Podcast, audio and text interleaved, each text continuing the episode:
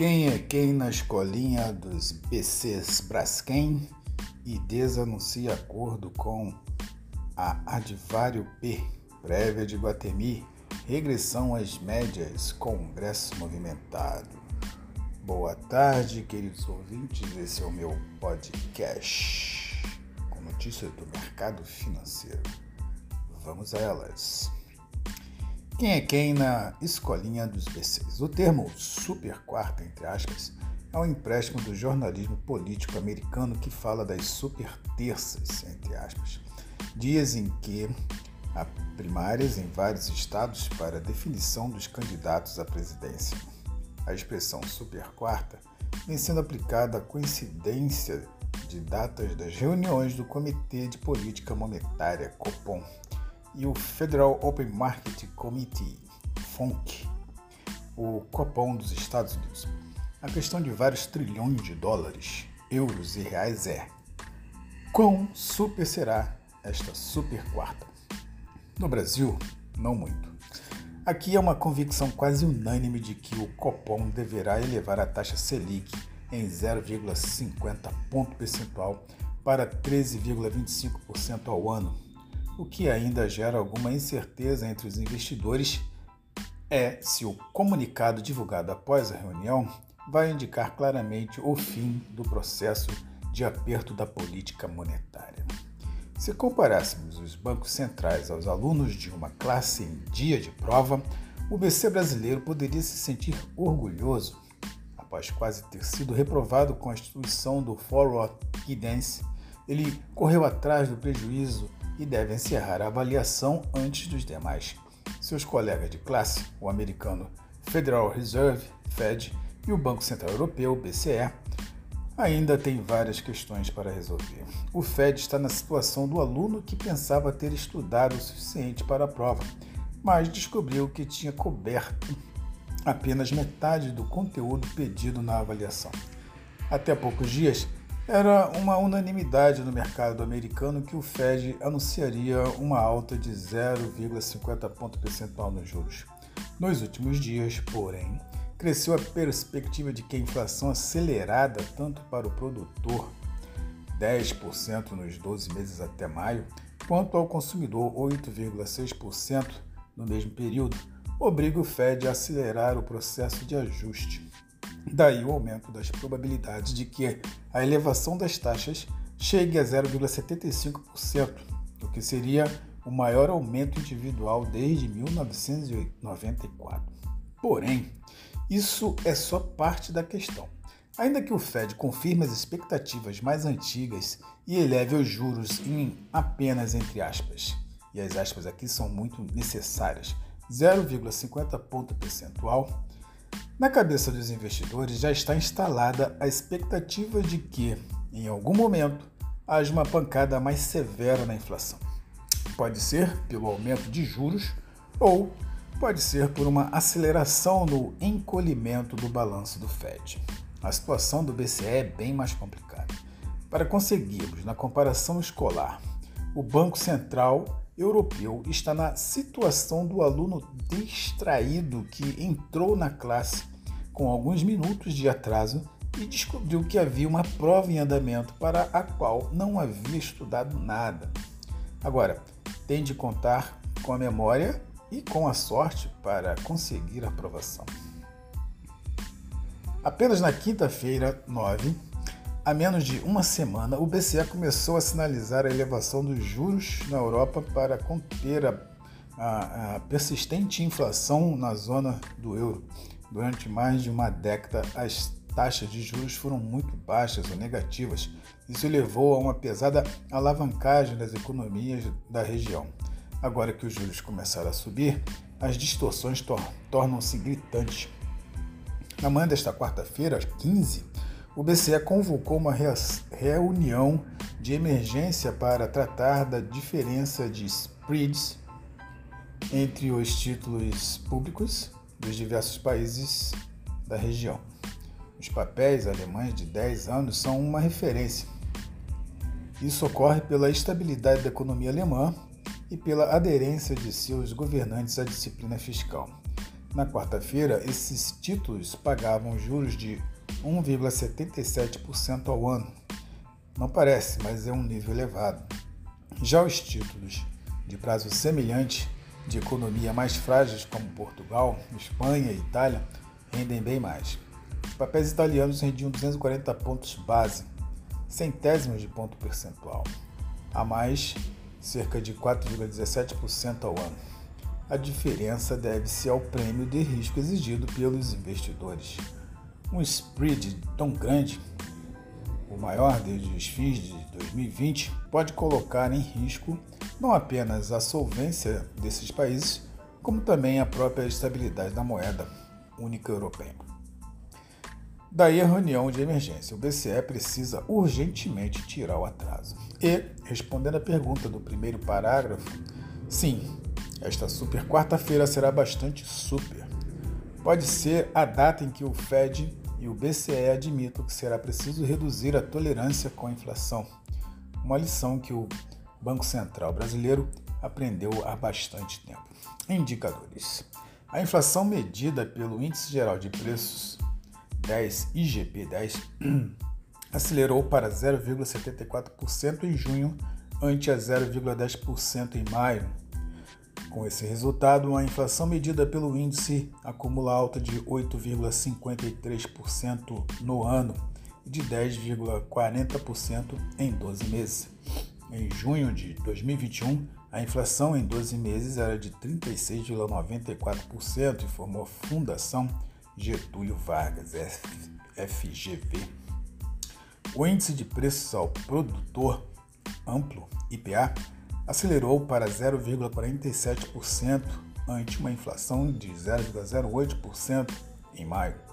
O índice de preço do consumidor, IPC, acelerou para 0,77% em junho, ante 0,54% no mês anterior. Segundo a Fundação, boa parte da aceleração do índice deveu-se aos aumentos de preços de produtos agropecuários. E eu, com isso, diz a Levante, a quarta-feira promete ser volátil. Os contratos futuros do índice americano SP500 estão em alta de quase 1% em uma reação às fortes quedas dos últimos dias e com uma perspectiva mais otimista por parte dos investidores. Os contratos de Ibovespa também sobem, mas o mercado poderá ter uma liquidez reduzida devido ao feriado da quinta-feira. Quando o pregão não funciona, ao passo que haverá negócio normais no exterior. Muitos investidores vão preferir passar o feriado zerados para não correr o risco de volatilidades inesperadas no cenário internacional. As notícias são bem negativas para a bolsa em um cenário de volatilidade. É possível lucrar com a bolsa com a volatilidade da bolsa? É possível lucrar com a volatilidade da bolsa? É nos momentos de tensão que aparecem as melhores janelas de oportunidade para alcançar ganhos rápidos e expressivos. Por isso, convidamos você a blá blá blá blá blá blá blá e não é isso que eu quero falar. Braskem e DESA anuncia acordo com o Advário BV para a construção de terminal no México. Na manhã dessa terça-feira 14, a petroquímica Braskem BRKM5 comunicou ao mercado o firmamento de que um acordo da sua subsidiária no México Braskem e DESA com a holandesa Advario, Advario visando a construção e operação da Terminal Química Puerto México TQPM, o terminal terá como objetivo viabilizar a importação de barris de etano, matéria-prima para a produção do polímero polietileno. Projeto terá 50% de participação de cada empresa e tem previsão para começar em julho e terminar em, no fim de 2024. Este ficará localizado no estado de Vera Cruz e será conectado a Braskem e Deza por, uma, por um gasoduto de, de 11 quilômetros.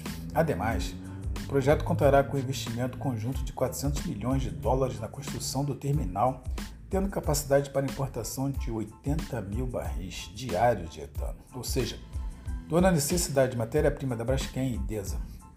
Por fim, a companhia também informou, à noite de ontem, a conclusão da sua 16ª missão de debentures, É, esta totalizou o volume de 1 bilhão de reais e será dividida em duas séries com vencimento de 7 a 10 anos, captadas as taxas de CDI mais 1,75% e CDI mais 2%, respectivamente. E eu conheço, diz a Levante. O anúncio de parceria com a líder global no setor de armazenamento adivário para a construção do terminal de importação de etano foi uma boa notícia para a Braskem. Prévia operacional de abril e maio de Guatemi. Na terça-feira, 14, após o fechamento do mercado, a Iguatemi divulgou os seus indicadores operacionais referentes a abril e maio de 2022. Seguindo a tendência observada em suas últimas prévias, seus números vieram robustos, indicando um forte começo de ano para a operação da companhia. No que se refere às suas vendas totais, a operadora de shopping reportou em maio um crescimento de 31,9% em relação ao mesmo período em 2019, ano pré-pandemia, com pelo menos quatro shoppings em seu portfólio, apresentando crescimento acima de 50%. Em abril, as vendas também vieram expressivas, com a companhia exibindo um aumento de 33,8% em comparação ao mês de abril de 2019. A métrica vendas mesmas lojas, na sigla em inglês SSS, exibiu o avanço de 33,2% para meses de abril e maio, com o mês de maio apontando um crescimento de 33,1% em relação ao mesmo período em 2019. Como segmentos cujos desempenhos destacaram-se no período, salientamos os de moda, calçados, artigos de couro e os de artigos diversos, saúde beleza, joalheria, com estes registrando crescimento de 55,3% e 32,0%, respectivamente, em comparação com o mesmo período em 2019. A boa performance em vendas possibilitou ainda a retirada de quase a integridade de descontos aos lojistas, o que se refletiu no expressivo avanço das métricas aluguéis mesmas lojas, na sigla em inglês SSR, e aluguéis mesmas áreas, SAR, em maio de 2022, de 58,4% e de 45,7%, respectivamente, em comparação ao mesmo período de 2019. E eu a Levante. Segundo a tendência observada em suas últimas divulgações, a Iguatemi conseguiu novamente reportar uma forte prévia operacional, de modo que esperamos uma reação positiva nos preços das ações IGTL11 no curto prazo. Regressões às médias. Esqueça os termos NIRP e ZIRP. Não conhecia? Pois bem, deixe-nos explicar. NIRP significa Negative Interest Rate Policy, ou, em português, Política de Taxas de Juros Negativas. E ZIRP significa Zero Interest Rate Policy, ou, em português, Política de Taxas de Juros Zero, taxa de juros baixas ou inexistente, como NIRP e ZIRP, junto com os processos conhecidos como Quantitative Easing que é levaram praticamente todos os mercados a níveis de precificação, entre aspas, diferentes, no mínimo. Tudo isso junto gerou uma série de avaliações insanas e esquemas fantásticos. Em algum momento no futuro, olharemos para o Special Purpose Acquisitions Company, SPAC, por exemplo, como certo ar de comédia. Os SPACs, como são cheques em branco, Neste modelo de investimento, um gestor de capitais, normalmente com um renome no mercado, realiza um IPO sem ter de fato uma empresa, mas com a promessa que irá atrás de uma companhia de capital fechado para estreá-lo na bolsa de valores. Sim, você leu certo. Gestores captavam dinheiro sem alvo apenas com base na confiança de que fariam investimentos rentáveis. Eis que surge a conceito de regressão às médias. Em estatística, a regressão à média é o fenômeno que, de quando uma variável extrema aparece na sua primeira medição, ela tenderá a ser mais próxima da média em sua segunda medição. E, paradoxalmente, Se é extrema na sua segunda medição, ela tenderá a ter sido mais próxima da média na sua primeira. E eu com isso, diz a Levante. O gatilho dessa mudança foi a inflação. A realidade é que as expressões inflacionárias ainda estão subindo verticalmente. Índice futuro ID, IND FUT. Ibovespa fecha aos 102.063, com queda de 0,52%, oitava queda consecutiva na pior sequência desde 2015. Hum. Suporte de curto prazo, temos os 102 mil pontos e o mais relevante dos, nos 101 mil pontos como resistência, temos os 105.700. E eu conheço CPI divulgando na sexta-feira que passou, somando as decisões que saem hoje quando a política monetária, tanto no Brasil quanto nos Estados Unidos, gerou uma grande volatilidade e movimentos fortes de queda, na pior sequência do Ibovespa desde 2015, em apenas oito pregões o índice acumula queda de mais de 9%. O suporte dos 101 mil e 100 mil é uma grande barreira psicológica que, se, per... que, se perdida, faria o Ibovespa trabalhar em níveis de preços vistos somente em 2020. Dólar futuro. Congresso movimentado. Continuam os esforços concentrados para fazer avançar no Congresso Nacional as pautas ligadas aos combustíveis. O Senado Federal, após aprovação da PLP 18/2002, que versa sobre a redução das alíquotas de tributos sobre o consumo para bens essenciais, o plenário se debruçou sobre a proposta de emenda à Constituição, PEC, dos biocombustíveis, que tem como objetivo regulamentar um regime fiscal diferenciado para o etanol e seus derivados em relação aos combustíveis fósseis. Em tramitação acelerada, os senadores aprovaram a proposta em dois turnos e agora o texto segue para análise na Câmara dos Deputados, onde deve passar por alterações. A PEC é complementar ao PLP 18-2022 e mantém a diferença de carga tributária por ao menos 20 anos para não retirar competitividade no setor sacro, al, sucroalcooleiro. Sucroalcooleiro.